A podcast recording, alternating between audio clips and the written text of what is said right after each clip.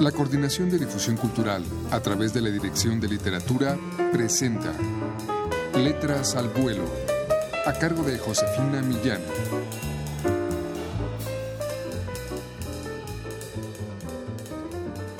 Muy buenas tardes amigos. El volumen número 3 de Crónica, una publicación más de la Dirección de Literatura de la UNAM que hoy les presentamos, nos ofrece 22 crónicas compiladas por Felipe Restrepo Pombo, y la que hoy hemos elegido para ustedes es del periodista colombiano Juan Miguel Álvarez, de la cual vamos a escuchar un fragmento.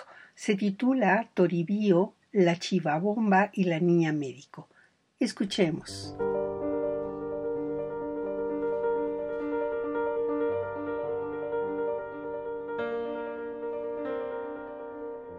En Toribío todos recuerdan con precisión qué estaban haciendo cuando estalló la chiva bomba. Era un sábado a media mañana, principios de julio de 2011. Durante la semana había hecho sol, pero esa vez amaneció ligeramente nublado y con ganas de lluvia. Era día de mercado.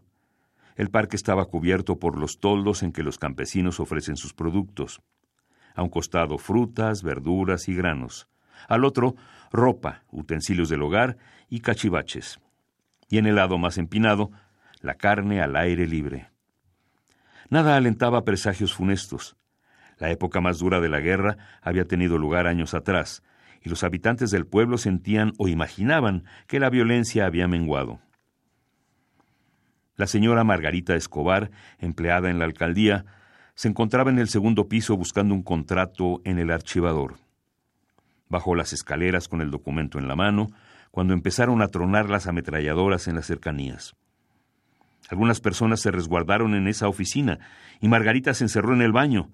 La guerrilla, la guerrilla, gritaban en la calle y se escuchaban las pisadas de la gente en desbandada. Margarita se quedó de pie unos segundos, expectante. No sentía un miedo particular. Nacida y criada en Toribío, ya estaba acostumbrada a que la guerrilla se tomara el pueblo, a que la policía repeliera el ataque, a que llegaran los helicópteros y comenzaran los ametrallamientos desde el aire. Pero en vez de descubrir el aleteo próximo de un Black Hawk en medio del sordo escándalo del pánico, escuchó una explosión que nunca antes había sentido, seguida de un temblor de tierra y del crujido al unísono de todas las ventanas y cristales alrededor.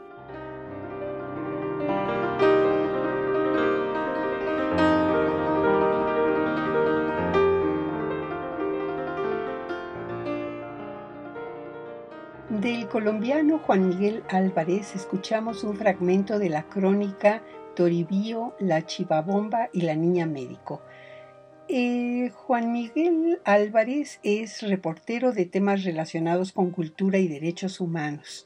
Su trabajo fue distinguido en 2017 con el Premio Nacional de Periodismo Simón Bolívar, el más importante de su tipo en Colombia. En 2015 y 2017 fue parte de la selección oficial del Premio Iberoamericano de Periodismo Global García Márquez y ha publicado varios libros, el último Verde Tierra Calcinada en el 2018. Adquieran ustedes, amigos, el número 3 de este volumen Crónica en todas las librerías universitarias o llamando al 56 22 6202. Muchas gracias por su atención.